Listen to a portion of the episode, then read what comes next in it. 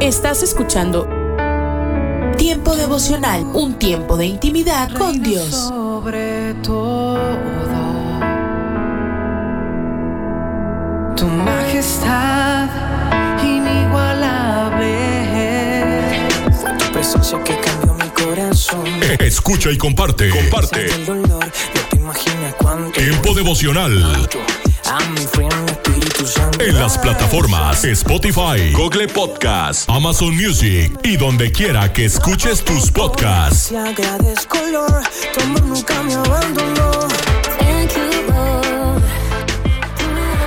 Aún recuerdo aquel momento en el que te Escucha, escucha Tiempo devocional de lunes a viernes a partir de las 6 a.m. En tu mirada a través de Rema Radio. que necesitaba. Sábados y domingos 8 a.m. por Rema Digital Radio. Tanta gracia que ni en mil años podré merecer. Recuerdo ver en tu mirada perdón de un padre que me amaba. Casa de Oración Santa Fe te invita a sus reuniones. Miércoles 8 pm, domingos 8 am y 11 am. Estamos ubicados. Plaza Santa Fe, Boulevard República de Honduras 104, Interior 9, Hacienda Santa Fe, Tlajomulco de Zúñiga, Jalisco. Casa de Oración Santa Fe, un lugar para adorar.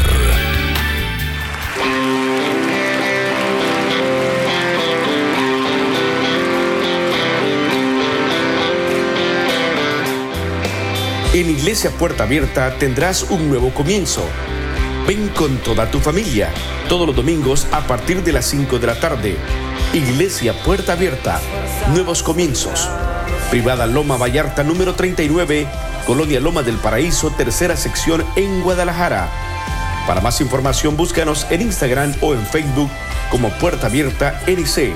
En Puerta Abierta NC somos una iglesia que crece.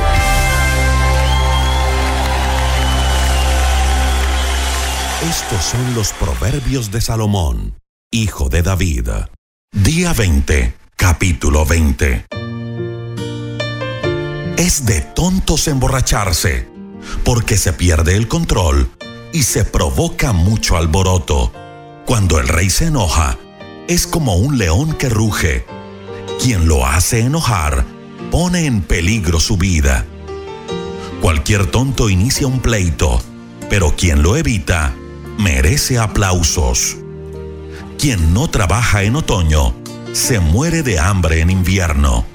Los planes de la mente humana son profundos como el mar. Quien es inteligente los descubre. Hay muchos que afirman ser leales, pero nadie encuentra gente confiable. Dios bendice a los hijos del hombre honrado cuando ellos siguen su ejemplo. En cuanto el rey se sienta para juzgar al acusado, con una mirada suya, acaba con el malvado. Nadie puede decir que tiene buenos pensamientos, ni que está limpio de pecado. Dios no soporta dos cosas, que engañes al que te vende y que engañes al que te compra. Por los hechos se llega a saber si el joven tiene buena conducta.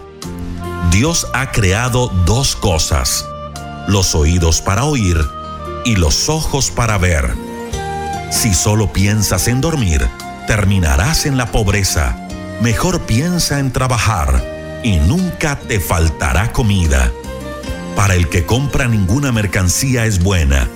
Para el que la vende, ninguna mercancía es mejor. Podrá haber mucho oro y muchas piedras preciosas, pero nada hay más valioso que las enseñanzas del sabio. Si te comprometes a pagar las deudas de un desconocido, te pedirán dar algo en garantía y perderás hasta el abrigo. Tal vez te sepa muy sabroso ganarte el pan con engaños, pero acabarás comiendo basura. Siempre que hagas planes, sigue los buenos consejos. Nunca vayas a la guerra sin un buen plan de batalla. El que habla mucho no sabe guardar secretos. No te juntes con gente chismosa. El que maldice a sus padres morirá antes de tiempo. Lo que al principio se gana fácilmente, al final no trae ninguna alegría. Nunca hables de tomar venganza. Mejor confía en Dios y Él vendrá en tu ayuda. Dios no soporta dos cosas. Que engañes al que te vende y que engañes al que te compra. Nadie sabe cuál será su futuro. Por eso debemos dejar que Dios dirija nuestra vida.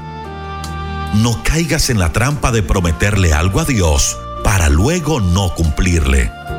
Cuando el rey sabio castiga al malvado, lo destruye por completo. Dios nos ha dado la conciencia para que podamos examinarnos a nosotros mismos. El rey afirma su reinado cuando es fiel a Dios y trata bien a su pueblo. El orgullo del joven es su fuerza, la del anciano es su experiencia. Con golpes y con azotes se corrigen los malos pensamientos. Un minuto con Dios, con el doctor Rolando Aguirre. Solo basta mirar algunas de nuestras fotos de años atrás para llegar a la conclusión de que los años no pasan en vano. Algunos se miran y jocosamente se burlan de sí mismos diciendo cosas como, este era yo cuando tenía cabello, este era yo con unos kilos menos, o esta era yo sin arrugas y con un cuerpo escultural. Sin embargo, queramos o no, como dice el dicho, el tiempo nos pasa la factura de cobro. En otras palabras, lo que no cuidamos o invertimos en nuestra vida hoy, nos será cobrado con intereses a nivel personal, familiar, profesional y espiritual. Entonces, ¿qué debemos hacer? Primero, valorar al máximo cada día que Dios nos da. Segundo, administrar nuestro tiempo, talento y tesoro, porque estos son los que nos ayudarán para que nuestros años no pasen en vano. Por último, debemos entregar cada día a Dios. Él se encargará de que cada día cobre significado en sus planes para nosotros. Abraza tus canas, arrugas, libras de más y muchas cosas que vienen con los años. Son una muestra de la gracia, amor y misericordia de Dios para ti. Puedes decir, hasta aquí me ha ayudado Dios. Pero mira con fe hacia adelante y confía en Dios en los días por venir. La Biblia dice, entrega al Señor todo lo que haces, confía en Él y Él te ayudará. Para escuchar episodios anteriores, visita unminutocondios.org. Alimento para el alma. Lecturas diarias de inspiración producidas por Radio Transmundial. Dios de milagros. En el año 2021 le diagnosticaron COVID a mis padres. A papá le dio leve porque tenía ambas dosis de la vacuna, pero mamá no pudo colocarse la segunda dosis y ya tenía los primeros síntomas. Luego se complicó y requirió de oxígeno, pues sus pulmones estaban muy afectados. Fue atendida en casa con la evaluación y atención de doctores y enfermeras gracias al gran apoyo económico de nuestra familia. A la semana vivimos uno de los días más críticos. Mi madre se quedó sin oxígeno y la saturación le bajó a 46. La trasladamos al ambulatorio más cercano. Allí el único cilindro de oxígeno que tenían estaba desocupado junto con la rehabilitación respiratoria y con la ayuda de Dios ocurrió el milagro al poderle subir la saturación. Además, durante todo el proceso, Él proveyó lo necesario sin faltarle nada. Sí, fue otro milagro de Dios ante una enfermedad tan costosa y más por ser atendida en el hogar, pues ella se negaba a ser hospitalizada en un centro de salud público. Y quiero resaltar otro acontecimiento que solo Dios pudo haberlo hecho, y fue que cuando revisamos la cuenta bancaria del gobierno que mi hermano ex militar había dejado a mamá, tenía una buena suma de dinero y se pudo cubrir gran parte de los gastos. Vimos, una vez más, el amor y la misericordia de nuestro Padre Celestial al darle una nueva oportunidad de vida y salud a mi madre. En tu situación difícil, refúgiate y confía plenamente en Él para que recibas tu milagro. El Dios de ayer es el mismo de hoy, milagroso. Para Él no hay nada imposible. Meditación escrita por Arlene Cazorla de León, Venezuela.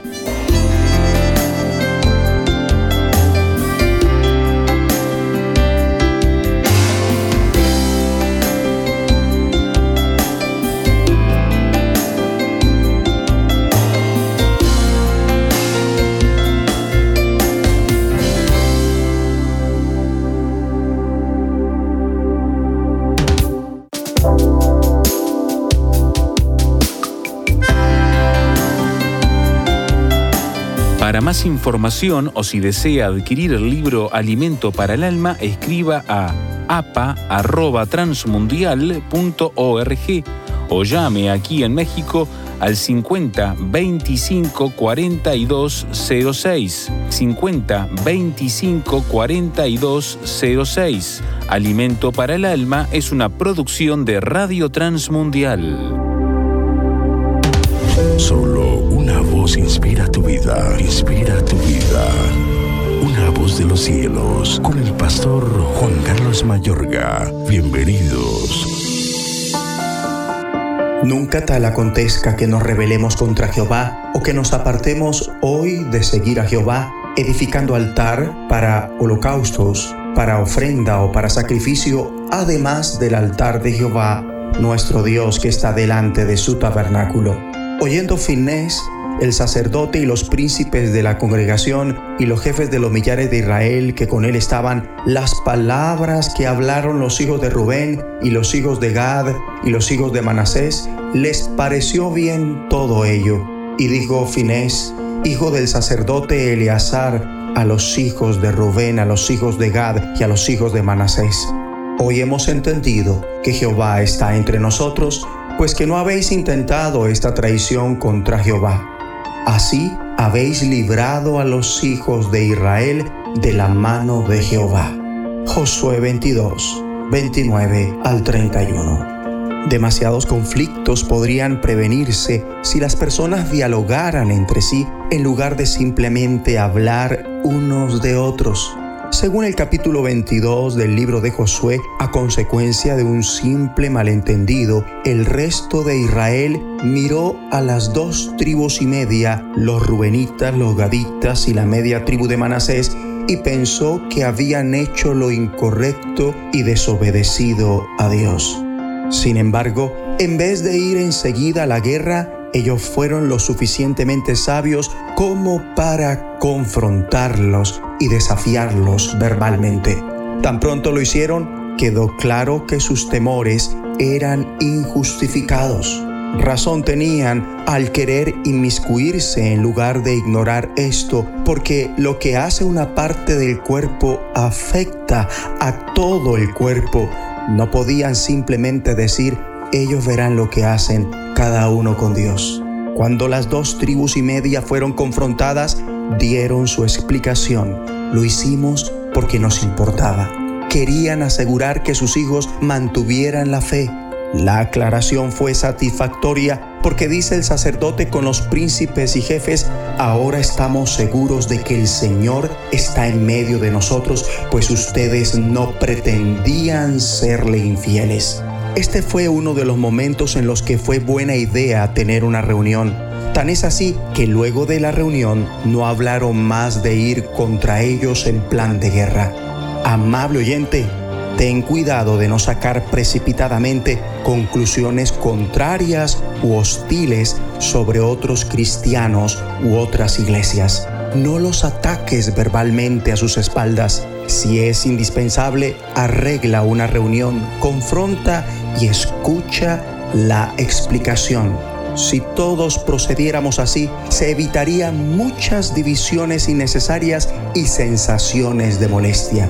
En este caso, admitieron la explicación que aclaró todo en vez de mostrarse incrédulos o hipócritas y alabaron a Dios. Mi amigo y amiga, sé generoso aceptando tus errores cuando te equivoques con la gente. Reconocer que estás equivocado es de grandes. Ora conmigo. Padre Celestial, te pido sabiduría para comprender, discernir cuando es importante convocar, confrontar y escuchar explicaciones. Ayúdanos a evitar divisiones innecesarias y desunión. Ayúdame a aprender las habilidades de la confrontación amorosa. En el nombre de Jesucristo. Amén. Una voz de los cielos, escúchanos, será de bendición para tu vida. De bendición para tu vida. Pan dulce para la vida. Reflexiones con Carmen Reynoso. La Biblia tiene normas para la crianza de los hijos, normas dadas a los padres, no a los pastores, no a los maestros de escuela dominical, ni a los maestros de la escuela pública o privada. Ellos no tienen la obligación de formar el carácter y la personalidad de nuestros hijos. Ellos no son los llamados a poner las bases de valores que desea usted ver en el futuro de sus hijos. Esa tarea Dios le asignó a usted, papá, y a usted, mamá. Ellos con amor, diligencia y ejemplo edifican cada día la vida de sus pequeños. Mi esposo murió, me abandonó, yo no puedo hacer sola mi tarea, puede decir una mamá. Claro que puede. Pida de Dios amor, sabiduría y fuerza. Y usted hará maravillas organizándose, enseñando, siendo ejemplo de fe y de piedad. Un ejemplo que sus hijos imitarán en el futuro y le bendecirán. Apropiese de esta promesa. Dios es Padre de huérfanos y defensor de viudas. Para la vida. Reflexiones con Carmen Reynoso.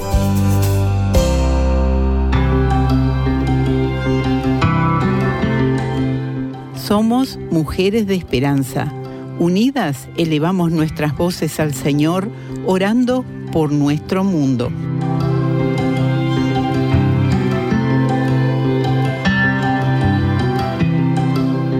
Señor, da sabiduría, creatividad y dirección de tu espíritu al equipo de Uruguay mientras escriben los libretos para los programas Mujeres de Esperanza. Te lo pedimos en el nombre de Jesús. Amén.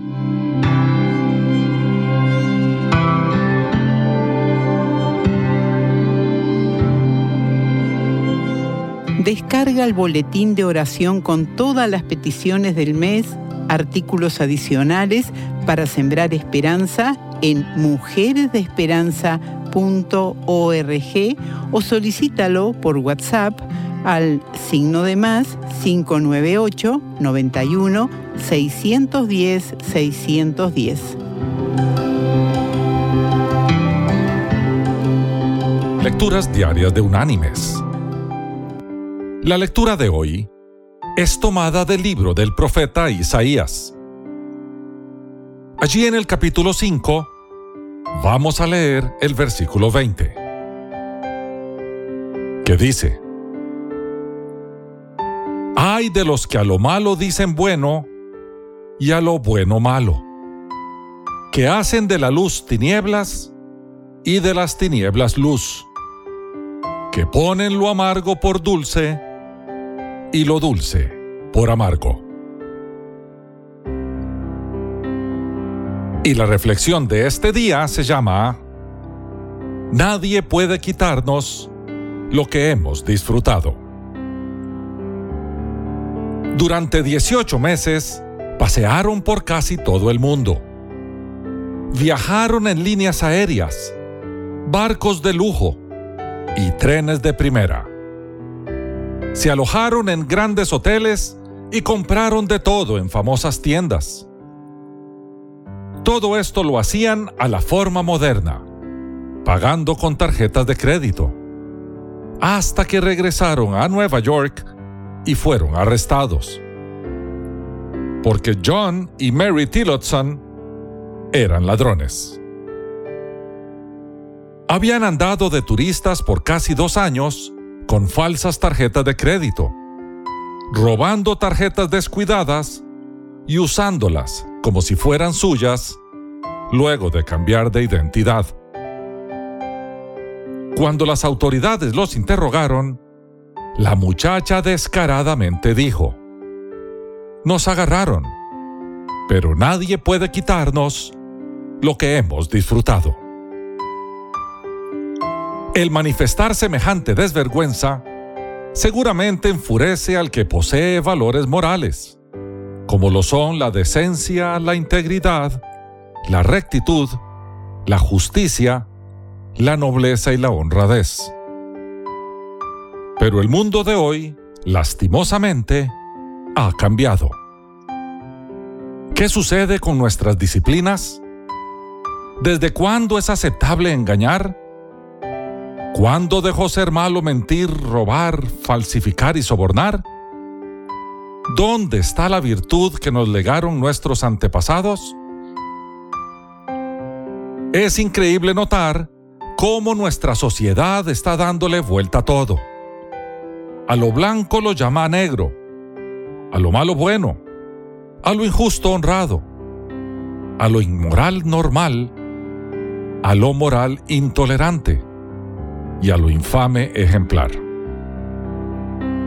Es por esa disposición tergiversada que una patinadora le quiebra la pierna a su contrincante, o que un dueño de empresa, para cobrar el seguro, le prende fuego a su propiedad, o que un empleado le roba al que le ha dado trabajo, o que un funcionario público olvida lo que significa ser honrado, o que un niño puede ser asesinado en el vientre de su madre, o que personas del mismo sexo violan la institución más sagrada creada en la Biblia, el matrimonio.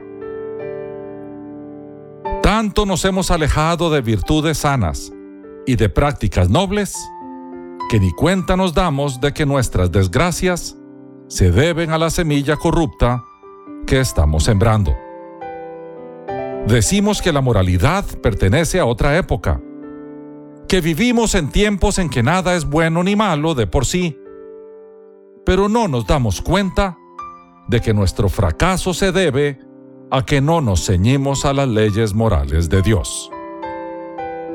La ley de la cosecha que dice, cada uno cosecha lo que siembra, ha quedado en el olvido. Mis queridos hermanos y amigos, para no destruirnos del todo, necesitamos volver a buscar a Dios. Son las leyes absolutas de Dios las que nos guían hacia la salud y el bienestar. No tenerlas en cuenta es disponer nuestra propia ruina. Volvamos a Dios. Regresemos a los valores divinos. No sigamos destruyéndonos. Cuando nos entregamos a Jesucristo, él cambia nuestro corazón por completo. Es entonces que vemos lo bueno como bueno y lo malo como malo. El Señor no cambia. Sus valores son eternos y los de sus discípulos también deben serlo. Que Dios te bendiga. Un mensaje a la conciencia un momento de reflexión en la vida diaria. Escúchelo hoy en la voz de Carlos Rey. En 1947, Alfredo Di Stéfano, a los 21 años, marcó 27 goles jugando por el Club Atlético de River Plate los 30 partidos del Campeonato de Fútbol Argentino. Fue durante esa temporada, su primera como máximo goleador de Primera División, que recibió el apodo de la saeta rubia debido al color de su cabello y a que era tan rápido como una flecha. Era tal su velocidad que cuando salía disparado en el terreno de juego, la hinchada de River vitoreaba esas arrancadas cantando ¡Socorro, socorro! Ahí viene la saeta con su propulsión a chorro. Ese mismo año Di Stéfano integró la selección argentina que ganó el campeonato suramericano de Guayaquil, marcando seis goles en seis partidos. Con semejante talento, era de esperarse que tuviera la oportunidad de jugar en tres Copas del Mundo antes de cumplir los 32 años, pero tuvo más bien la mala suerte de que en el Mundial de Brasil 1950 y en el de Suiza 1954, Argentina decidió no participar. Y en el Mundial de Suecia 1958, jugando él por el Real Madrid y por la selección española, luego de obtener la ciudadanía, España no clasificó. Su última oportunidad habría de ser entonces el Mundial de Chile 1962, al que sí clasificó la selección de España que él integraba. Di Stéfano no había podido jugar contra el Brasil en que figuró Pelé en el Mundial de Suecia y no había enfrentado a Pelé sino una sola vez en un partido amistoso entre Real Madrid y Santos en el Estadio Bernabéu en 1959. Pero en Chile, él y Pelé formarían parte de sus respectivas selecciones nacionales programadas para enfrentarse en el el tercer partido de la primera ronda del torneo. Lamentablemente, ni el uno ni el otro jugaron ese 6 de junio en el único partido de un mundial en que pudieron haberse enfrentado, siendo dos de los mejores jugadores de la historia del fútbol. Pelé había sufrido una lesión que lo había inhabilitado en el partido anterior y Di Stéfano no se había repuesto de una lesión que había sufrido antes de viajar a Chile. Los padres de Di Stéfano, que viajaron en avión de Buenos Aires a Viña del Mar con pasajes que él les había comprado, regresaron decepcionados de que su hijo no llegó a jugar un solo minuto, por lo que no pudo hacer nada para evitar que Brasil, que repitió como campeón, eliminara a su equipo español con goles marcados por el jugador que reemplazó a Pelé. En el transcurso de la vida de la saeta rubia, siempre había quienes proclamaban que él era el mejor jugador del mundo, incluso Pelé, que llegó a decir con modestia que Di Stéfano era mejor que él. Pero una de las frases lapidarias por las que se recuerda a Di Stéfano mismo es la que él dio como respuesta a su propio interrogante. Yo el mejor del mundo. Ahora llámale el mejor a cualquiera. Con mayor razón determinemos nosotros que vamos a acatar el proverbio del sabio Salomón que dice, no presumas de ti mismo, deja que te alaben los demás. Si aún no se ha suscrito para recibir un mensaje a la conciencia por correo electrónico, le invitamos a que ingrese a nuestro sitio conciencia.net y se suscriba hoy mismo. Hola, soy Dorothy. Si tienes una Biblia, me gustaría que buscaras en ella el libro de Juan. Empieza a leer Juan 17, porque gran parte de lo que hoy quiero decir se encuentra en ese capítulo. Cuando nuestro Señor comienza su oración en Juan 17, Él usa la palabra Padre. Él continúa su intercesión tanto en el nivel del deseo como en el nivel de la determinación. Es interesante que hay cuatro escenarios en esta oración cuando el Señor usa esa palabra orar. En tres de estos casos, la palabra podría traducirse como deseo. Sus deseos quedan allí registrados. En primer lugar, en el versículo 9 de Juan 17, dice, yo ruego por ellos, no ruego por el mundo, es decir, no pido, sino por los que me diste. Estos son los creyentes nacidos de nuevo, porque tuyos son. Esa fue una de sus oraciones, su deseo. Otra está en los versículos 14 al 16. Yo les he dado tu palabra, es decir, el mensaje, y el mundo los aborreció porque no son del mundo, es decir, no pertenecen al mundo, como tampoco yo soy del mundo. Interesante. Uno de sus grandes deseos es que Él estaba orando por ti y por mí. Por supuesto, si somos creyentes. Él sabe que este mundo no es nuestro hogar. Él conoce el desorden aquí abajo. Él conoce el maligno, Satanás. Y Él está diciendo, no los voy a sacar. Quiero dejarlos allí como luz y vida en Jesús. ¿Lo ves? En ese lío en el que estás, esa terrible situación a tu alrededor con todo el mal, el Señor te tiene en medio. No es lo que puedes hacer, es lo que Él quiere hacer. Y Él también oró en los versículos 20 y 21. Mas no ruego solamente por estos, es decir, no es solo por ellos que yo hago esta petición, sino también por los que han de creer en mí por la palabra de ellos. Me gusta eso, porque si eres un creyente, significa que Él estaba orando por nosotros desde entonces. De eso se trata, porque Él estaba hablando no solo de aquellos que en ese momento eran suyos, sino de aquellos que serían suyos, incluido cada uno de nosotros que hemos recibido a Jesús, porque continúa diciendo, a través de su palabra y enseñanza. Ahora, ¿De qué está hablando aquí? Aquellas personas que han llegado a conocer a Jesús, a su vez, han compartido su palabra y han compartido acerca de Él. Por tanto, es como la siguiente generación, los nietos, los bisnietos que vienen después, para que todos sean uno, así como tú, oh Padre, en mí y yo en ti, que también ellos sean uno en nosotros, para que el mundo crea que tú me enviaste. Cuando el Hijo de Dios expresó su triple oración o deseo ante su Padre Celestial, hubo una ocasión en Juan 17:24 donde el Señor Jesús dijo, Padre, aquellos que me has dado, quiero. Esto es lo que podrías llamar su cuarto aspecto de la oración, cuando el Salvador ora con determinación, que donde yo estoy, también ellos estén conmigo. Como Dios el Hijo, Jesús expresa sus deseos, pero como Dios está expresando su determinación en un grado totalmente divino. ¿Comprendes allí la diferencia? Como el Hijo de Dios expresa sus deseos, como Dios está expresando su determinación de que estas cosas deben ser un decreto divino. Es extraordinario que podamos escuchar la autoridad de Dios Hijo hablando ante Dios Padre y expresando con autoridad divina su determinación celestial. Jesús dijo, Padre, aquellos que me has dado quiero. Allí hay un decreto, que donde yo estoy, también ellos estén conmigo. Un día su decreto a favor tuyo, si fuiste a la cruz del Calvario y reconociste a Jesús como tu Salvador y Señor, será que puedas estar en la presencia del Padre junto con todos los redimidos del Señor Jesús. Unidad en la eternidad. Sencillamente imagínalo.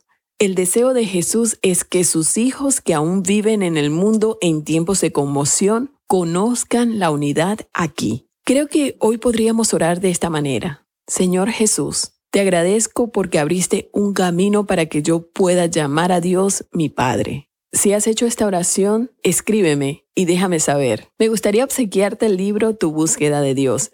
Mi correo electrónico es dorothy@transmundial.org. Hebreos 4:16 afirma Así que acerquémonos confiada, con toda confianza al trono de la gracia de nuestro Dios. Allí recibiremos su misericordia y encontraremos la gracia que nos ayudará cuando más la necesitemos. El único poder que tiene la debilidad sobre nosotros es la que nosotros le otorgamos a través de, del temor los momentos de debilidad causados por, por ejemplo, cuestiones familiares, cuestiones laborales, puede ser de salud, golpean fuerte a nuestra vida. Puede ser que usted esté atravesando hoy uno de, de estos aspectos. Pero Dios promete fortalecernos en nuestras debilidades si confiamos y nos volvemos a Él. Este es un principio muy importante escuchando estas palabras, preste atención, mucha atención.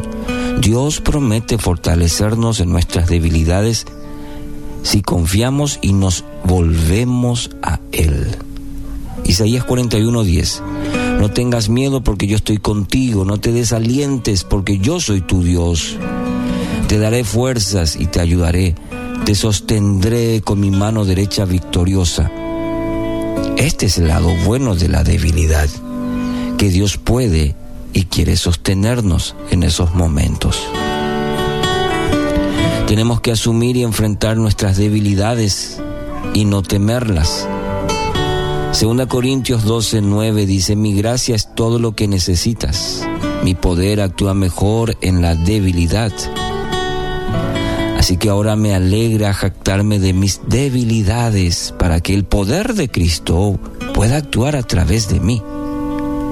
Su palabra afirma que la gracia de Dios será suficiente para nosotros en el momento de necesidad. Su gracia, es decir, el favor, el regalo de Dios. Y esto representa un bálsamo para nuestra vida podemos acudir a Jesús tal como somos, como estamos, seguros que Él nos recibe y nos transforma en lo que debemos ser. Y constantemente, así como en el tiempo de Israel, eh, el pueblo se volvía ídolos y una y otra vez el mensaje de Dios a través de los profetas era vuélvanse a Dios, vuélvanse a Dios.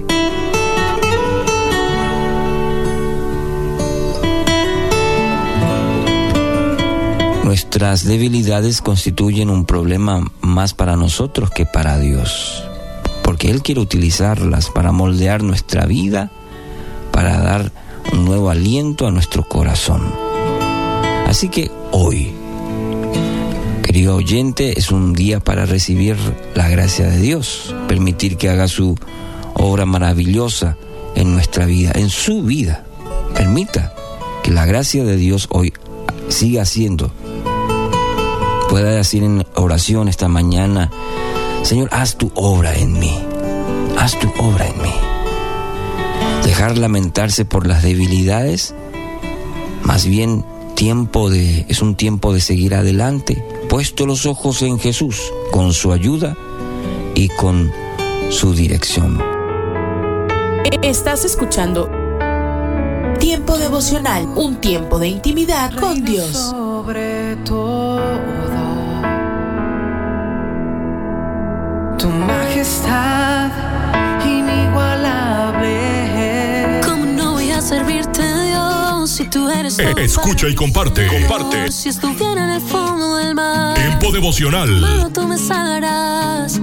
¿Cómo En las plataformas Spotify, Google Podcast, Amazon Music y donde quiera que escuches tus podcasts. Por amor, mi mejor canción. Solo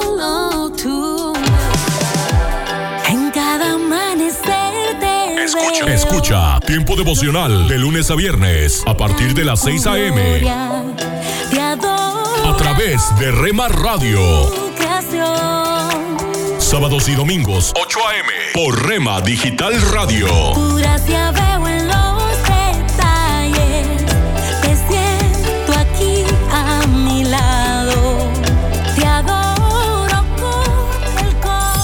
Casa de Oración Santa Fe te invita a sus reuniones. Miércoles 8 pm, domingos 8 am y 11 am.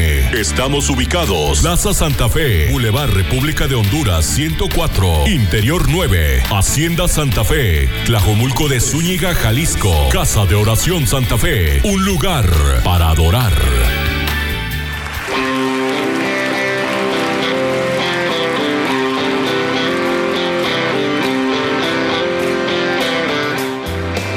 En Iglesia Puerta Abierta tendrás un nuevo comienzo.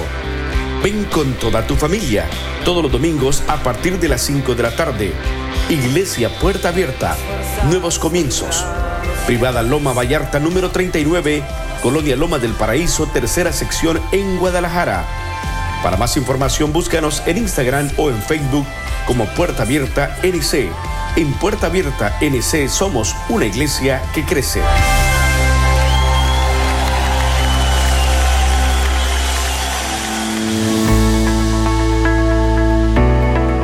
Momentos para recibir ánimo y renovación con pautas para vivir. Charles Schultz, el creador de la tira cómica Snoopy, tenía una comprensión de la naturaleza humana como pocos. ¿Quién no se identifica con la serie de dibujos animados donde está Lucy tratando de consolar a Charlie Brown? Ella le dice, recuerda, Charlie Brown, aprendes más de tus derrotas que de tus victorias.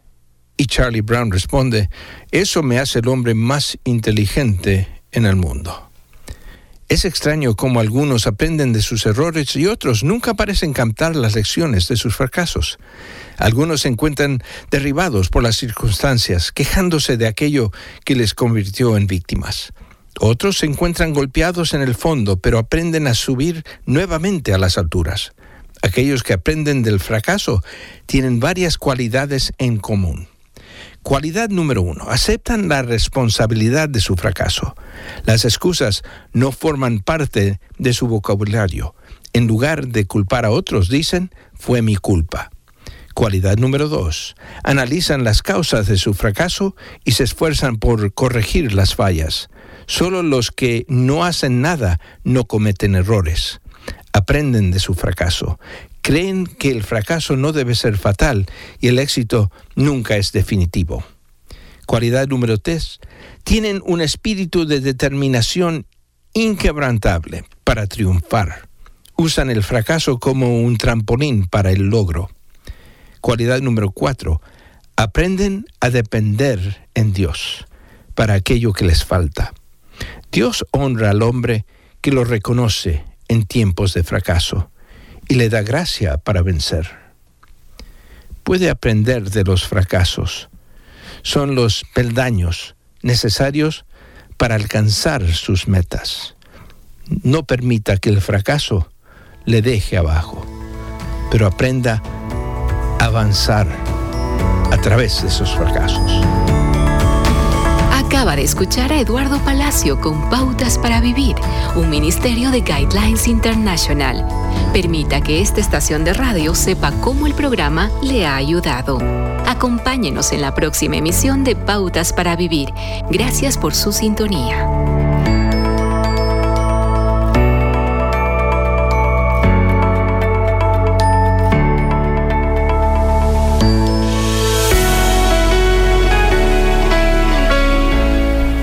Tratéis de guiar al que pretende elegir por sí su propio camino, dijo el escritor británico William Shakespeare. En la reflexión del día de ayer analizamos las consecuencias de las malas decisiones que tomó este hombre de la Biblia de nombre Lot. Lot, sobrino del conocido amigo de Dios Abraham. Y justamente en contrapartida a Lot, Abraham fue un hombre que sí tomó buenas decisiones. Obedeció la voz de Dios. Por fe, dice la Biblia, aceptó el llamado y la dirección de Dios. No dudó con incredulidad de la promesa de Dios, sino que, fortalecido en fe, dio gloria a Dios con sus actos. Tan sobresaliente fue su fe que fue llamado el Padre de la Fe. Y según Gálatas 3, todos los que son de fe son hijos de Abraham. ¿Cómo lo hizo? El primer llamado de Abraham fue separarse de su entorno familiar sumido en la idolatría. También nuestro primer llamado es al arrepentimiento y a la fe en Jesucristo. Incluye separarnos del pecado y del mundo y negarnos a nosotros mismos. Es decir, que no sean nuestros deseos personales los que dirijan nuestra senda. Requiere de nosotros una entrega completa. El fiel compromiso nos hace peregrinos y extranjeros en este mundo dominado por el Dios de este siglo, que tiene nuestros ojos cegados a la verdad. Qué significativo es analizar la convicción con la que un Abraham tomó la decisión y asume la consecuencia de abandonar la seguridad de su entorno y obedecer el llamado que recibió de Dios. Y no solo eso, sino también se puso en camino y dice las escrituras sin saber a dónde iba. No es que no se preocupara por el futuro, pero esa preocupación la sujetó a la disposición de avanzar confiado en que Dios sabía qué hacer. La fe verdadera cuesta. Generalmente va contra nuestros propios deseos y nuestra lógica, pero trae consigo la bendición y el gozo de saber que estamos en el camino correcto. Recuerda, no hay armonía en el corazón sin las notas de gozo de la obediencia y sumisión.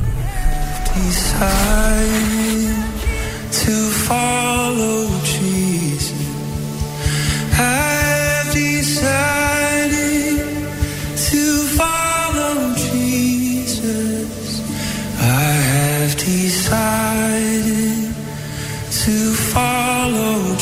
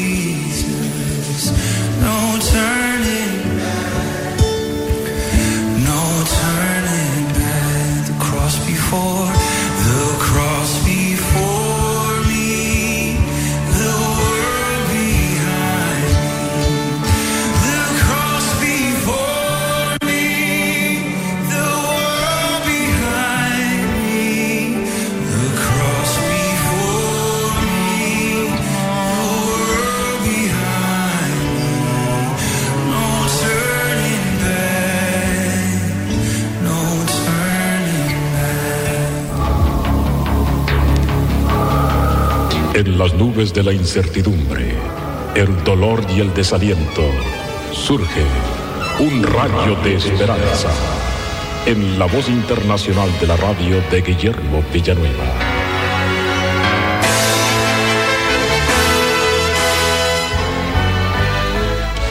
Del rey Enrique VI de Inglaterra se dijo, a él nunca se le olvidó nada, excepto las ofensas. Las ofensas siempre este rey pasó por alto.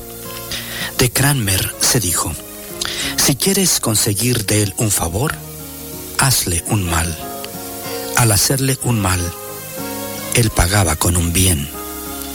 Emerson dijo de Abraham Lincoln, su corazón era tan grande como el mundo. Sin embargo, en él nunca se encontró lugar para guardar rencor contra alguien. El gran predicador Spurgeon da este consejo. Cultiva en ti mismo hasta que veas el fruto de soportar las injurias. Ora para que tengas pocos recuerdos de los males que te hacen. Pero ¿cómo podemos tener un corazón así? ¿Cómo podemos ser así? El Señor nos dice en su palabra, en Proverbios 23, 26, dame, hijo mío, tu corazón, y miren tus ojos por mis caminos. Hemos de darle hoy mismo nuestro corazón al Señor. Y Él nos promete una cosa hermosísima en Ezequiel 36, 27. Y pondré dentro de vosotros mi espíritu, el espíritu divino, y haré que andéis en mis estatutos y guardéis mis preceptos y los pongáis por obra. Le entregamos el corazón al Señor y Él pone en nuestro corazón su Espíritu Santo. Cuando el corazón está lleno del Espíritu Santo, Él nos hace buscar a Dios.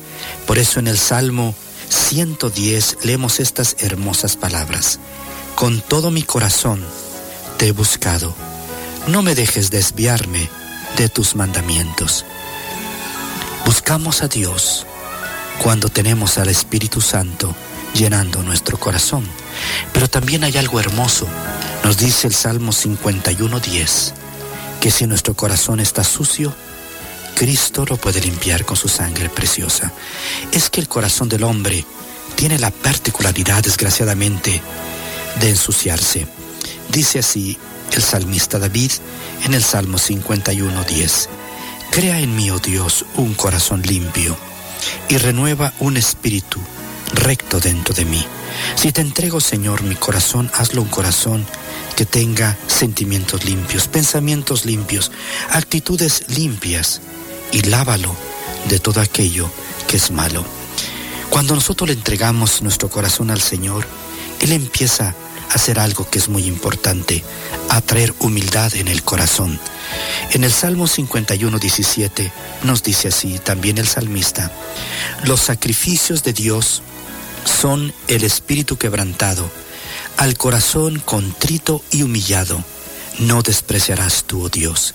Dios ama al corazón quebrantado, al corazón que se humilla ante Dios y ante los demás. Oh mi estimado amigo, con humildad de espíritu, con un corazón contrito y humillado, vengamos al Señor. Entreguemos nuestro corazón a Cristo para que Él ponga su Espíritu Santo en nosotros y podamos agradarle en todo. Entrégale hoy mismo tu corazón a Jesús. Amén. Esperamos que esta audición, un rayo de esperanza, haya penetrado en su corazón. Si en algo podemos servirle, por favor dirija su correspondencia a Guillermo Villanueva, apartado 77-335 México, Distrito Federal, 11200. Le invitamos para que nos sintonice a esta misma hora y por esta misma estación. Muchas gracias por la amabilidad de su atención. Párate a un lado. Observa el paisaje a tu alrededor. Alza la vista a conceptos eternos. Recuerda que lo esencial es lo invisible a los ojos. Haz una pausa en tu vida. Con Pablo Martini.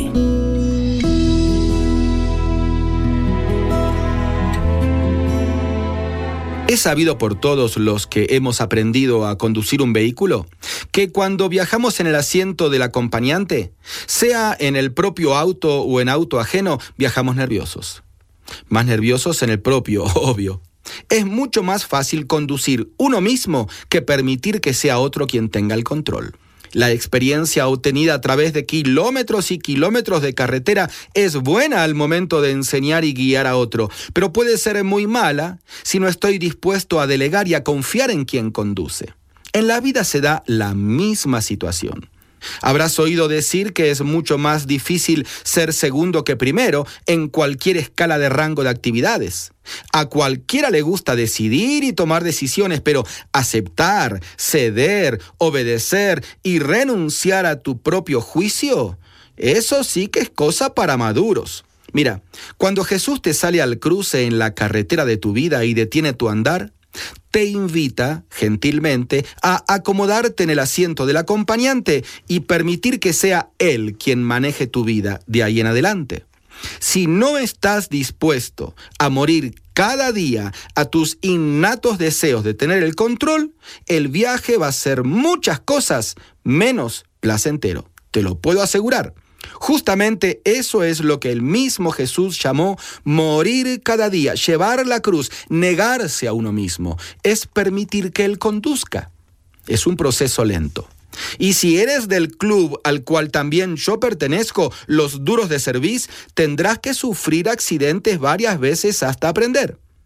Es un paso de fe, lo sé, también Dios lo sabe y justamente por eso te lo demanda, para que ejercites las fibras de tu espíritu y madures en tu confianza en Él cada día. Dios sabe hacerlo, tranquilo, tiene experiencia, tiene mucha más experiencia que vos en la carretera de la vida. Usted puede conseguir estas mismas reflexiones como texto de lectura para cada día del año adquiriendo el libro devocional Una pausa en tu vida si desea saber más de nuestro ministerio, visite nuestro sitio en internet labibliadice.org. Gracias por escucharnos. Hola amigo, te saluda Johnny Erickson Tara. Cuando me desanimo, mi fe tiene que mirar hacia Dios. Tal vez eres como yo.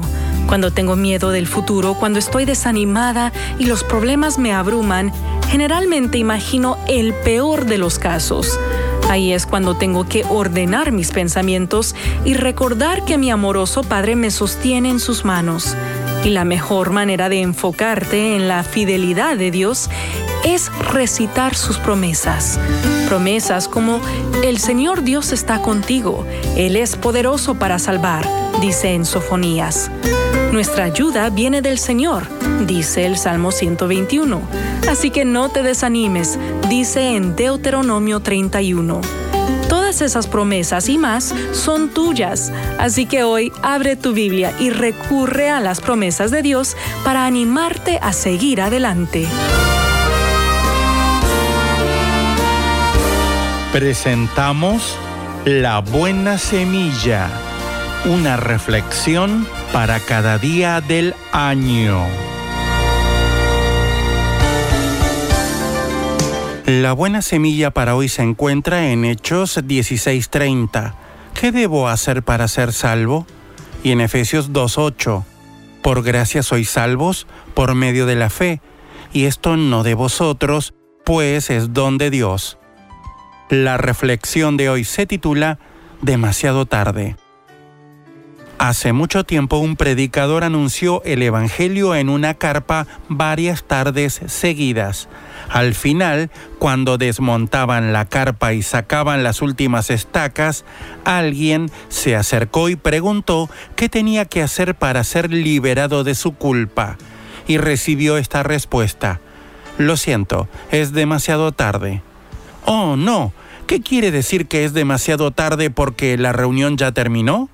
No, quiero decir que es demasiado tarde porque Jesús ya hizo todo. Luego el predicador le explicó cómo Jesucristo había obtenido una salvación perfecta para él. Antes de que Cristo viniera a la tierra, los hombres tuvieron muchos siglos para obtener su salvación por sí mismo. Dios les dio su ley por medio de Moisés, luego envió profetas para recordarles sus deberes. Pero nadie pudo cumplir los mandamientos divinos. Dios lo sabía con antelación, pero quiso que este hecho fuese demostrado y en el momento decidido por él envió a su Hijo Jesucristo a la tierra para cumplir de manera perfecta y definitiva la obra necesaria para nuestra salvación. Amigo oyente, no tenemos que hacer algo para ser salvos, sino solo creer que Jesús se ocupó de todo. Demasiado fácil dirá usted. No, no es tan fácil abandonar sus pretensiones, comprender su incapacidad y aceptar simplemente el perdón gratuito. Sin embargo, es el único camino. En ningún otro hay salvación, dice Hechos 4:12. Para escuchar este y otros programas, le invitamos que visite nuestra página web en labuenasemilla.com.ar.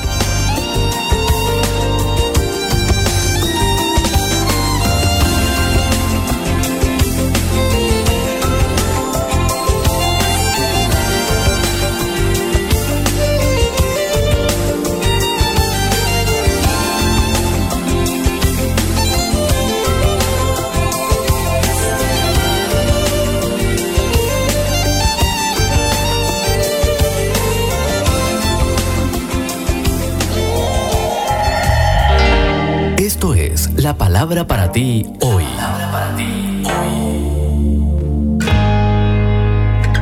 Y la palabra para ti hoy es una relación íntima con Cristo, escrita por Bob Gass. En Filipenses 3:10, en paráfrasis, leemos, cedo todas esas cosas inferiores a fin de conocer a Cristo personalmente un pastor cuenta sobre una señora que batallaba con un problema de peso. Había probado casi todas las dietas posibles, pero su peso era un sube y baja constante. Pasaron algunos meses sin verla en la iglesia. Entonces un domingo la vio y se sorprendió. Le costó de hecho trabajo reconocerla porque había perdido muchísimo peso. ¿Cómo ocurrió? pues había conocido a un hombre y se había enamorado. Le explicó al pastor que se iba a casar y quería lucir lo mejor posible para él en su traje de novia. Aquí vemos una lección importante. Si miras la vida cristiana como algo que se fundamenta en el cumplimiento de normas, descubrirás que será una jornada de altibajos y muy difícil. Pero no será así si la miras desde la perspectiva de una relación esa mujer pudo conquistar el problema que había tenido durante años porque había desarrollado esa relación y estaba buscando el deleite de ese hombre. La intimidad con Cristo te da poder, también te trae alegría. Por eso Pablo escribió, cedo todas esas cosas inferiores a fin de conocer a Cristo personalmente, experimentar el poder de su resurrección, ser un compañero en su sufrimiento y llegar con él hasta el final, a la muerte Eso en paráfrasis. ¿Qué tan cerca estás hoy del Señor? ¿Te gustaría acercarte más? Puedes hacerlo. Él simplemente está esperando que des el primer paso. Acérquense a Dios y Él se acercará a ustedes. Dice en Santiago, capítulo 4, versículo 8. ¿Cómo te acercas tú a Dios? Cediendo todas esas cosas inferiores y haciendo que la meta de tu vida sea conocer íntimamente a Cristo.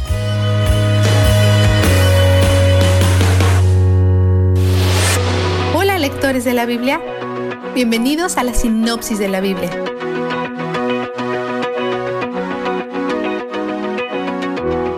Dios le dice a Samuel que designa al primer rey de Israel y arregla las circunstancias de su reunión perfectamente. Hace que se pierdan unos burros, pone una idea en la mente del sirviente y una moneda de plata en su bolsillo. Sitúa a unas jóvenes en un pozo en lo que probablemente era una hora inusual del día para estar allí. Y lo tiene todo alineado no solo con la llegada de Samuel, sino también con el festín y con la llegada del futuro rey. ¡Guau! El nuevo rey es un benjamita, la tribu que casi fue eliminada por completo no hace mucho tiempo atrás. Además de su apariencia, Saúl es un candidato poco probable para ser rey. Es alto y guapo, y probablemente moreno, porque es el Medio Oriente después de todo. Samuel lo invita a la fiesta y le da el trozo de carne más deseable, que está reservado para el sacerdote.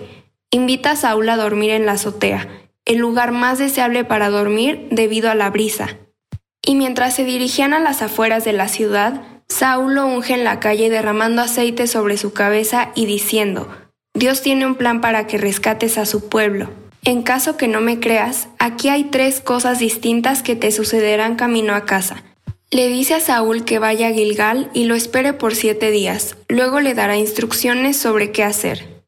Todas las profecías de Samuel se hacen realidad en el viaje de regreso a casa de Saúl, incluyendo la profecía que el Espíritu del Señor llegaría sobre él y que el mismo Saúl profetizaría. En el Antiguo Testamento, Dios el Espíritu trabaja de esta manera, apareciendo para capacitar a alguien para una tarea o llamado específico. Esto significa que Dios estaba con Saúl para permitirle cumplir su tarea. Y hay un cambio notable para aquellos que lo conocieron de antemano, que solo se puede atribuir a la presencia de Dios en su vida. Samuel llama a todos a reunirse. Había ungido a Saúl en privado, pero sabe que es útil que la gente vea que él es la elección de Dios, no solo suya, especialmente porque Saúl es de una tribu de mala reputación. Samuel continúa con el típico reparto de lotes, y Saúl es sorteado, pero no pueden encontrarlo. Dios señala que se está escondiendo junto al equipaje. Saúl parece temeroso y reacio, no tiene un gran comienzo. Pero cuando Samuel lo saca, la mayoría de la gente lo aprueba. Samuel escribe los detalles del reinado para él. El rey amonita Nahas está oprimiendo a algunos israelitas y cuando la noticia llega a Saúl, el Espíritu del Señor se apresura sobre él para equiparlo para la acción. Lleno de ira justa, corta bueyes y envía las piezas a todas las tribus con el mensaje de que son requeridos para luchar. Y ellos ganan. Saúl tiene una increíble primera victoria. Es el único momento brillante en su reinado.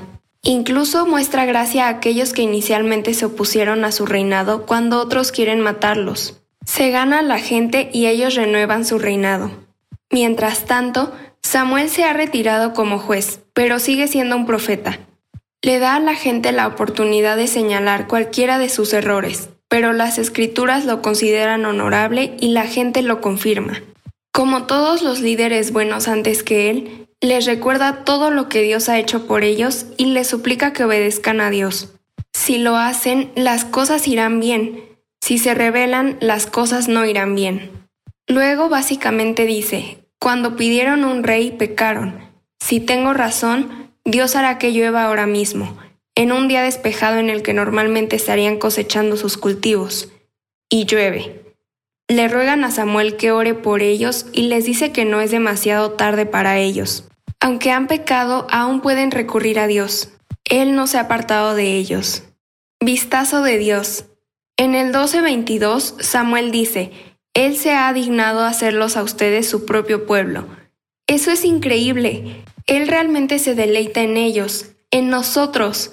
Después de todo lo que ha hecho por ellos, lo han rechazado como rey y aún así se complacen haberlos elegido. Sabían lo que se estaba metiendo, adoptando a un grupo de pecadores en su familia y dándoles un asiento en su mesa. Sabía que derramarían la comida, mancharían la alfombra y robarían la copa de vino. Y aún así, él sabe que está enviando al Redentor para pagar todo eso. Sabe todo el mal que has hecho y el que harás, y de todas formas se complace en llamarte su hijo. No importan los remordimientos que estén en tu pasado, no importan los pecados que aún vayas a cometer. Cristo ha pagado el precio por todos los pecados de todos los hijos de Dios. Él es donde el júbilo está. La sinopsis de la Biblia es presentada a ustedes gracias a D-Group, estudios bíblicos y de discipulado que se reúnen en iglesias y hogares alrededor del mundo cada semana.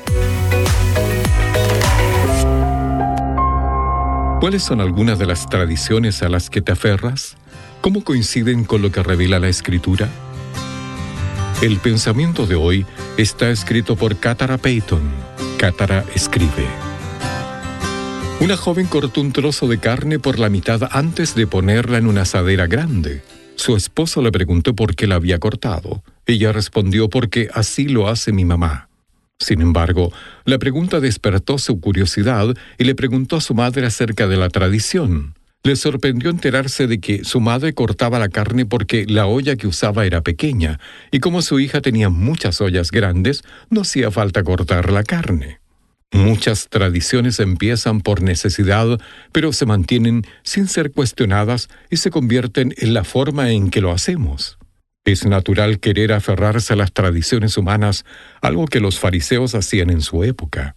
Jesús les dijo, dejando el mandamiento de Dios, os aferráis a la tradición de los hombres. Reveló que las tradiciones nunca deberían reemplazar la sabiduría de la Escritura. Un deseo genuino de seguir a Dios se concentrará en la actitud de nuestro corazón. Es una buena idea evaluar las tradiciones, cualquier cosa que atesoremos en nuestro corazón y sigamos al pie de la letra. Todo lo que Dios ha revelado que es realmente necesario siempre debe sustituir a las tradiciones. Oremos. Padre, ayúdame a seguir tus mandamientos y a renunciar a cualquier tradición que esté en conflicto con la Escritura. En el nombre de Jesús. Amén. El pensamiento de hoy fue traído a ustedes de parte de Ministerios Nuestro Pan Diario.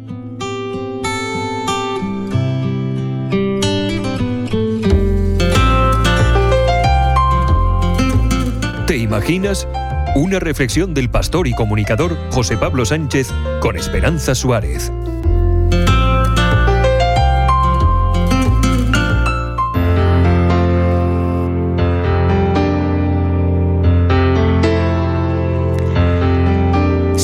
Creció en Australia, en un hogar cariñoso y secular. Desde pequeña supo que sería historiadora y que algún día estudiaría en la reconocida Universidad de Cambridge. Ingresó en la Universidad de Sydney, siendo muy crítica con la religión. No necesitaba tener fe para fundamentar mi identidad o mis valores. Mi identidad se basaba en logros académicos y mi humanismo secular en verdades evidentes. Sara era brillante en sus estudios. Consiguió la medalla de la universidad y una beca para hacer su doctorado en King's College de Cambridge, un lugar donde su ideología secular encajaba muy bien. Compartía las opiniones de mis compañeros de clase. Los cristianos eran egoístas y antiintelectuales, cuenta Sara.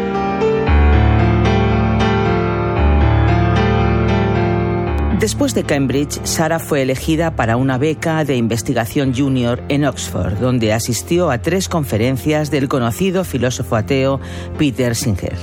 El intelectual reconoció que la filosofía se enfrenta a un problema incómodo en relación con la cuestión del valor humano, porque el mundo natural no produce una imagen igualitaria de las capacidades humanas.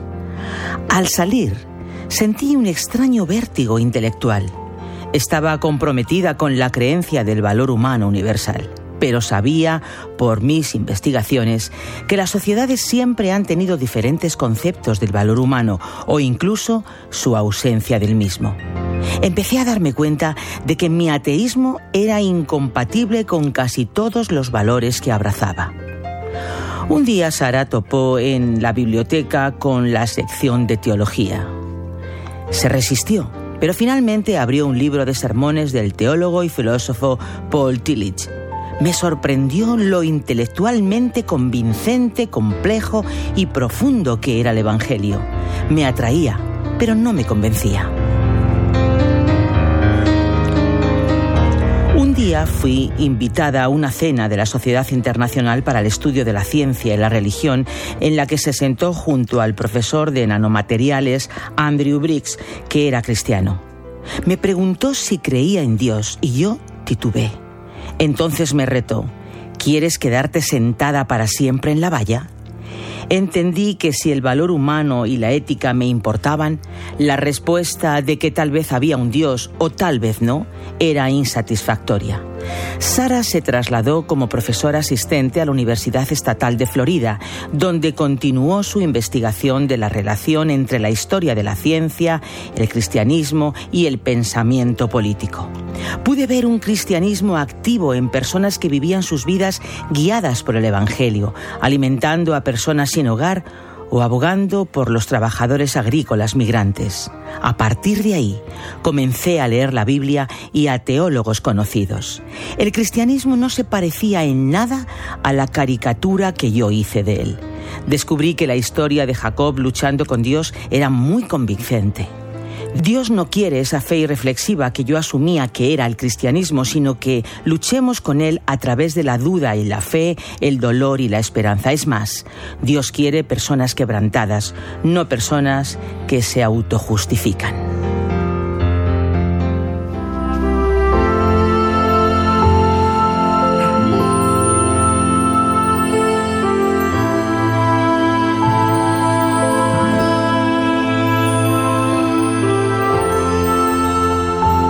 ¿Te imaginas tener todo lo que habías deseado en la vida, una carrera brillante, títulos, doctorados, posición social y trabajo envidiable, pero aún así la inquietud de seguir buscando el sentido de la vida y el valor del ser humano? ¿Te imaginas descubrir que no tienes respuestas a algunas de tus preguntas, que los valores que defiendes no tienen fundamento en tu cosmovisión y seguir buscando, leyendo, investigando, explorando sin encontrar satisfacción intelectual por años? ¿Te imaginas que un día un libro, una idea totalmente alejada de tus presupuestos, un autor que jamás hubieras escogido, abre ante ti un nuevo horizonte que ilumina tu mente como nunca antes habías pensado, despierta tu razón y seduce tu inteligencia a la posibilidad de que en Jesucristo está el sentido de la vida y el fundamento del valor humano? ¿Te imaginas que comienzas un proceso que te lleva a descubrir la verdad en Jesucristo, razonada, argumentada y construida desde un planteamiento intelectualmente sólido, serio y fiable? Pues no te lo imagines más, es verdad, la verdad de aquellos que encuentran el sentido de la vida en Jesucristo. ¿Has escuchado Te Imaginas? Un espacio producido por Radio Encuentro, Radio Transmundial en España Comunícate a info@radioencuentro.net.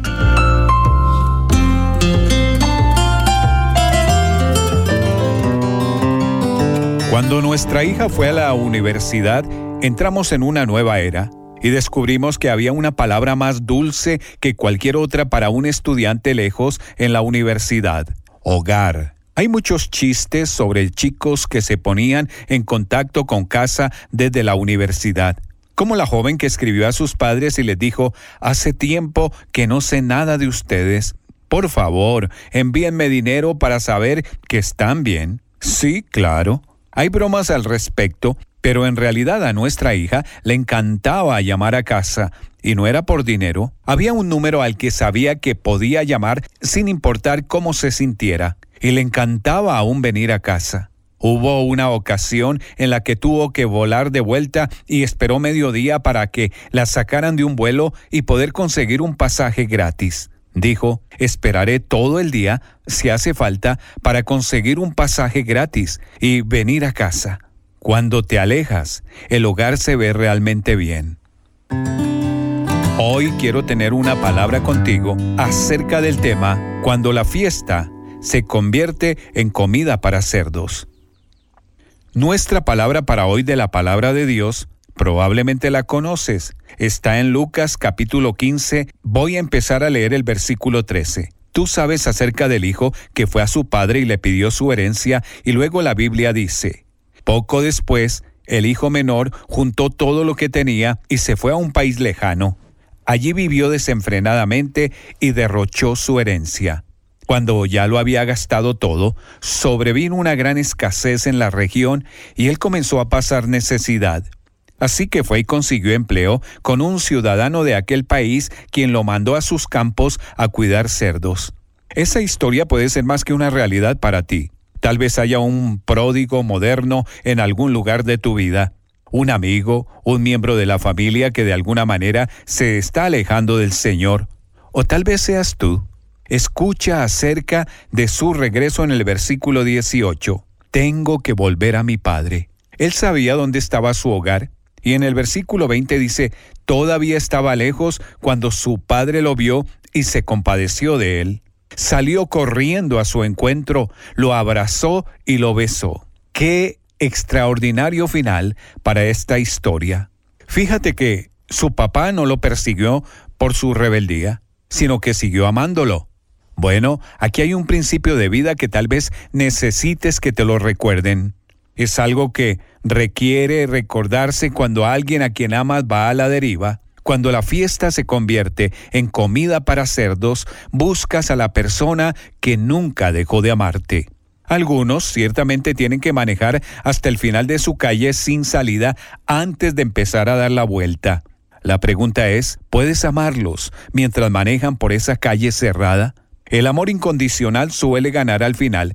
Mientras tanto, ese ser querido puede poner a prueba tu amor hasta el límite. Pero no importa lo lejos que lleguen, sigue amándolos. Efectivamente, cuando una persona es menos propensa a ser amada, es cuando más necesita tu amor. No apruebes el pecado.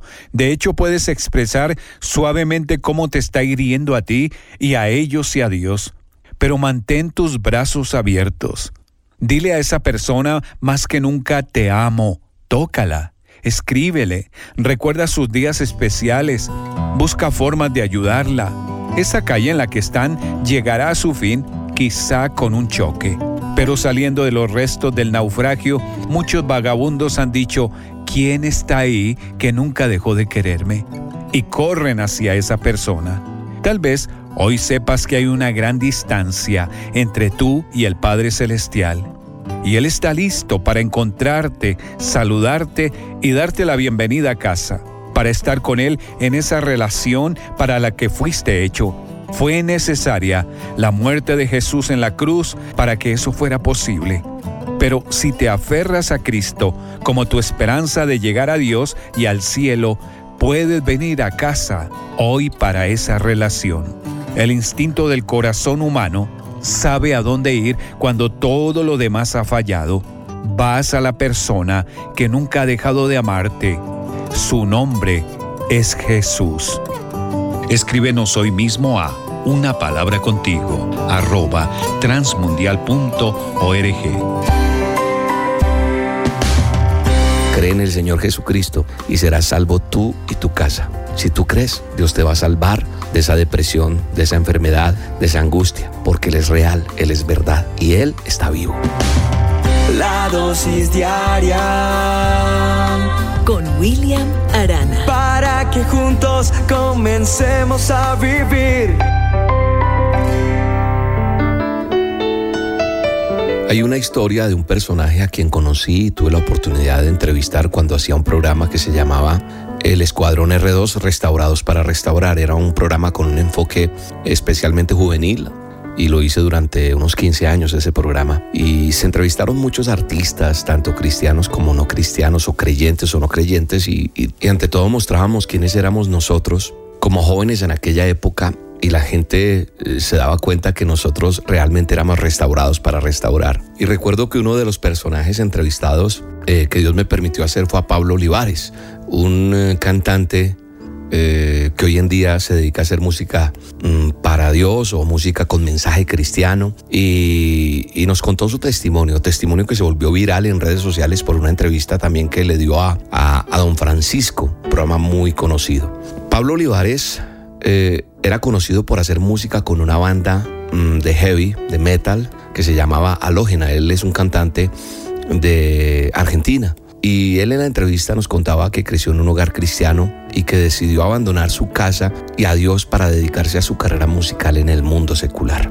Pablo cuenta en su historia, en donde ha contado su testimonio, que con la banda que tenían fueron a México y fueron engañados por un supuesto vendedor de instrumentos y los secuestraron a todos. El argentino comentó que, que el malhechor los guió a una zona donde fueron abordados por cinco antisociales armados que secuestraron a toda su banda. Pablo en la historia a los diferentes medios y recuerdo que también vi la, entrevista en el show de Don Francisco, decía que los secuestradores lo llevaron a una zona de Ciudad de México y el cantante contó que ya estaba perdiendo las esperanzas de salir con vida y comenzó a acordarse de su mamá y de las veces que oraba por él, pero él dijo no quiero creer más en Cristo, en Dios y casi que se declaraba ateo. Pablo Olivares siguió contando en su historia que uno de sus secuestradores le tenía un odio particular y que de repente le apunta con una pistola en la cara y le pregunta, ¿usted cree en Dios? Dígame, ¿usted cree en Dios? El cantante cuenta que tuvo bastante miedo a esa pregunta y se preguntaba por qué le hacía esa pregunta. Él pensaba, ¿por qué me está preguntando esto? Y no a los otros músicos que son ateos. Y finalmente Pablo Olivares, pues habiendo ocultado su pasado cristiano a todos sus compañeros, dice que desde lo más profundo de su ser le motivó a decir que sí. Y se tapó la cara porque pensaba que inmediatamente iba a ser asesinado por esa respuesta. La contestación de Olivares le salvó la vida, porque el secuestrador le dijo, si usted hubiera respondido que no, lo hubiera matado. Era algo que no se comprendía por qué el malhechor decía esto. Y al conservar su vida, el cantante comenzó a sentir que el Señor lo estaba acompañando. Cuando la agrupación musical estaba a punto de ser liberada, otra banda de secuestradores allá en México intentó asesinarlo.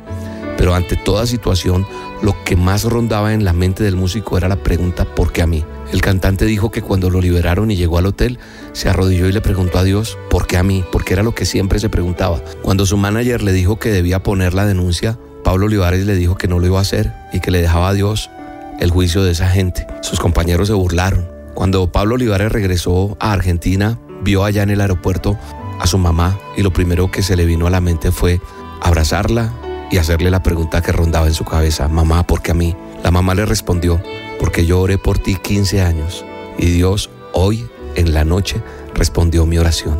¿Sabe una cosa? Dios me permitió conocer a este hombre. Yo te he contado muchas veces la historia de mi vida. No la quiero comparar con nadie, pero solamente sé que la palabra de Dios dice en Hechos 16:31, en el manual de instrucciones, cree en el Señor Jesucristo y serás salvo tú y tu casa. Si tú crees, Dios te va a salvar de esa depresión, de esa enfermedad, de esa angustia. Te dará vida eterna. Confiésalo con tu boca, porque Él es real, Él es verdad y Él está vivo. Y Él quiere darte la mano, Él quiere sacarte de esa muerte, de ese hoyo, de esa depresión, no sé, de lo que tienes hoy en día, porque Él es real. Te mando un abrazo y te bendigo en este día. No puedo detener mi corazón, que sabe que ahora vives tan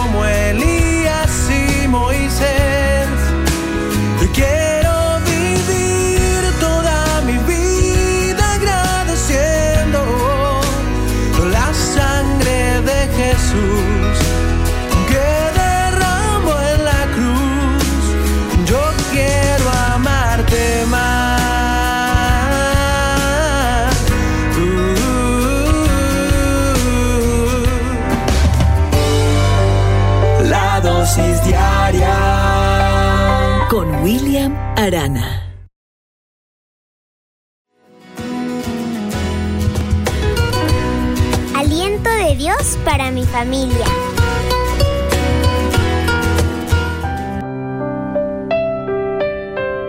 ¡Qué certeza!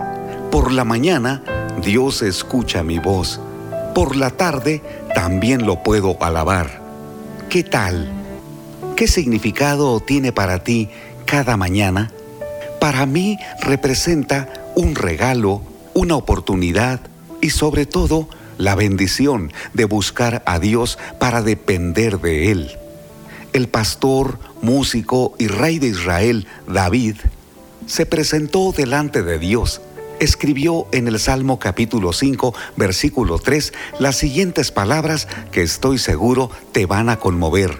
Oh Jehová, de mañana oirás mi voz, de mañana me presentaré delante de ti y esperaré.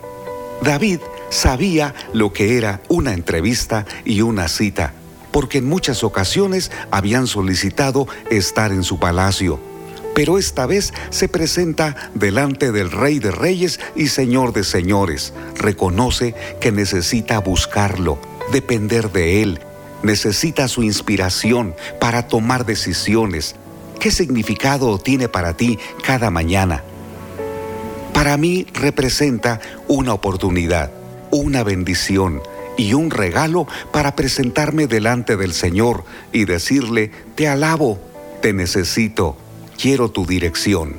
Admitamos que el panorama de algunos días es muy difícil, porque nos enfrentamos a adversidades o a noticias inesperadas. Sin importar lo que tengamos enfrente, busquemos a Dios. Habla con Él. Permite que Dios te pastoree cuando tienes miedo, cuando tu familia esté en peligro, cuando tu mente esté confundida, cuando estés turbado porque no sabes qué camino seguir. Ninguno de nosotros es perfecto. Las personas más motivadas, más seguras, más dulces y más amorosas muchas veces se enfrentan a situaciones que las hacen llorar. Probablemente digas, este día va a ser muy difícil.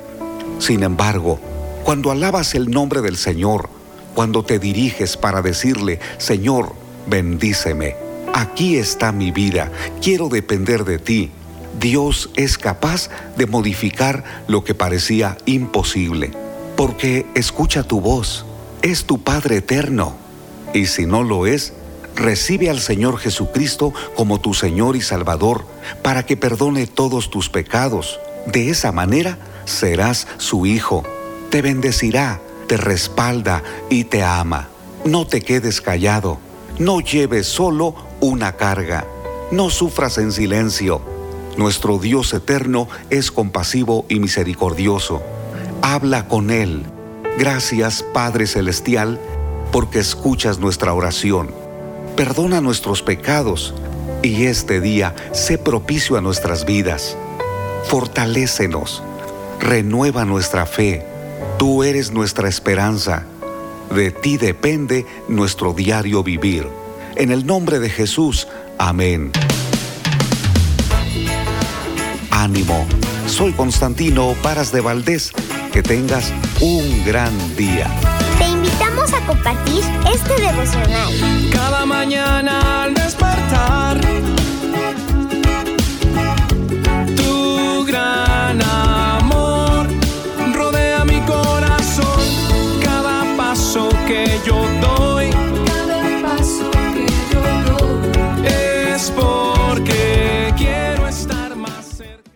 En el libro de Hebreos, en el capítulo 6, en el verso primero, dice, por tanto, dejando ya los rudimentos de la doctrina de Cristo, vamos adelante a la perfección. Hoy me gustaría tratar sobre el tema anhelando la perfección.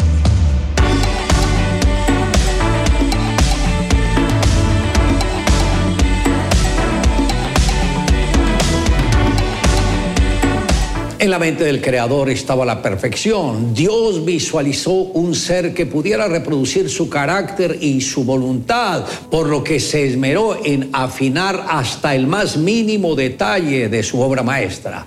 Dios diseñó un hombre justo, amoroso, feliz, que pudiese convivir en sociedad, pero ante todo que pudiera disfrutar de una comunión íntima y permanente con el Creador. Y aunque Dios creó al hombre para que éste lo adorara, no quiso que él lo hiciera por obligación, sino que le entregó una voluntad incondicional, completamente emancipada. El primer hombre era perfecto, libre, con voluntad decisiva, mas el hombre pecó, rebelándose contra Dios. Una de las experiencias más trascendentales de mi vida que he compartido siempre es la de mi primer encuentro con Jesús.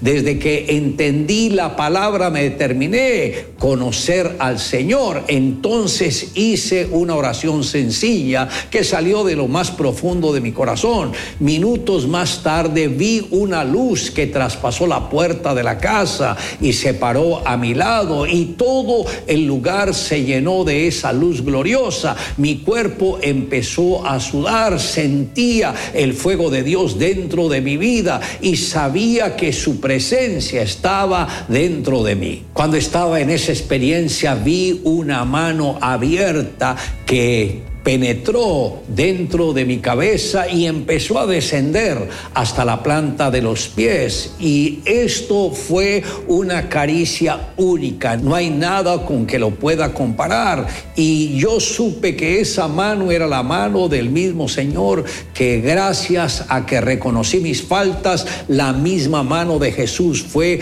borrando todas esas contaminaciones que tuve del pasado. Y cuando esta mano llegó hasta la planta de los pies, sentí que todo mi ser era inundado de un gozo que antes no había conocido, que es el gozo que solamente pueden recibir aquellos que han nacido de nuevo. Y lo más tremendo es que ese gozo no es por un momento, sino que queda de una manera permanente dentro del que lo recibe. Por eso cada persona que se acerca al Señor, que lo haga con un corazón sincero, reconociendo en qué le ha fallado y permitiéndole que el mismo Señor sea el que penetre dentro de nosotros y que nos descontamine de todo lo adverso que se haya hecho en el pasado, porque nuestro Dios es un Dios de amor, es un Dios de gracia, un Dios de misericordia, como lo enseñó Jeremías, y me buscaréis y me hallaréis, porque me buscaréis de todo vuestro corazón. Cuando Juan era pequeño, su mamá solía coser mucho. Juan se sentaba cerca de ella y le preguntaba, ¿qué estás haciendo? Ella le respondía que estaba bordando. Siendo Juan pequeño, observaba el trabajo de su mamá desde abajo, por eso siempre se quejaba diciendo que solo veía hilos feos. Ella le sonreía, miraba abajo y gentilmente le decía, hijo, ve afuera a jugar un rato y cuando haya terminado mi bordado te pondré sobre mi regazo y te dejaré verlo desde arriba.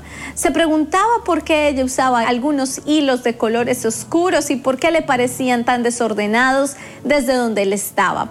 Más tarde escuchaba la voz de mamá diciéndole, hijo, ven y siéntate en mi regazo. Juan lo hacía de inmediato y le sorprendía y le emocionaba al ver la hermosa flor o el bello atardecer en el bordado. No podía creerlo desde abajo, solo veía hilos enredados.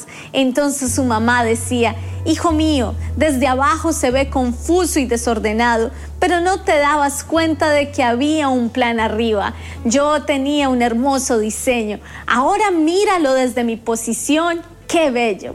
Muchas veces a lo largo de los años he mirado al cielo y he dicho, Padre, ¿qué estás haciendo? Él responde, estoy bordando tu vida. Entonces yo le replico, pero se ve tan confuso, es un desorden.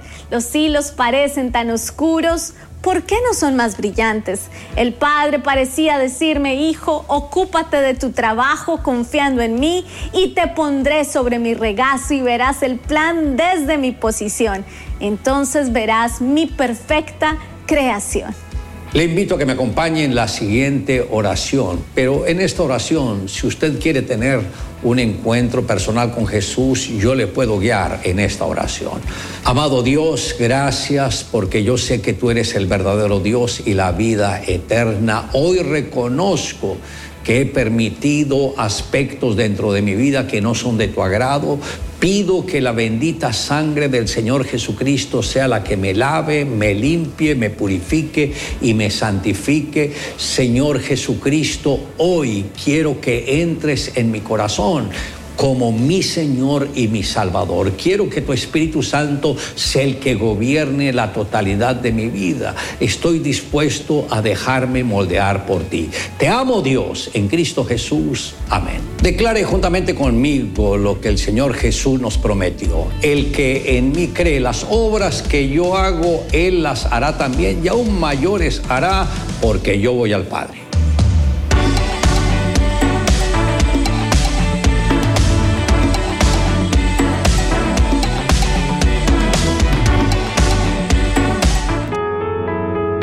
Estás escuchando Tiempo devocional, un tiempo de intimidad con Dios. Sobre todo, tu majestad inigualable. Escucha y comparte. Comparte. Es un día Tiempo devocional. Para en las plataformas Spotify, Google Podcast, Amazon Music y donde quiera que escuches tus podcasts. Su nombre exaltar, mi corazón siente emoción. Escucha, escucha, tiempo devocional de lunes a viernes a partir de las 6 a.m. El sonido de tu voz. a través de Rema Radio. Sábados y domingos, 8 a.m. por Rema Digital Radio.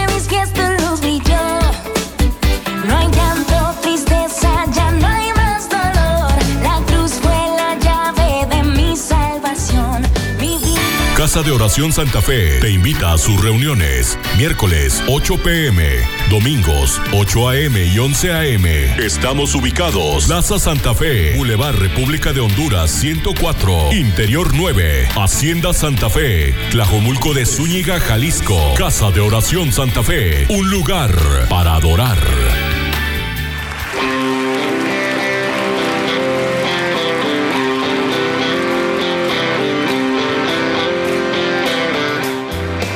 En Iglesia Puerta Abierta tendrás un nuevo comienzo.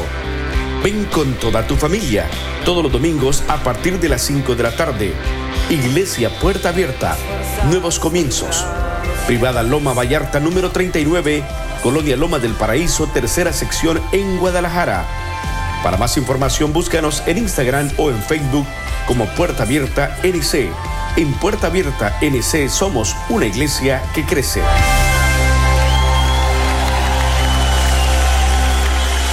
Esto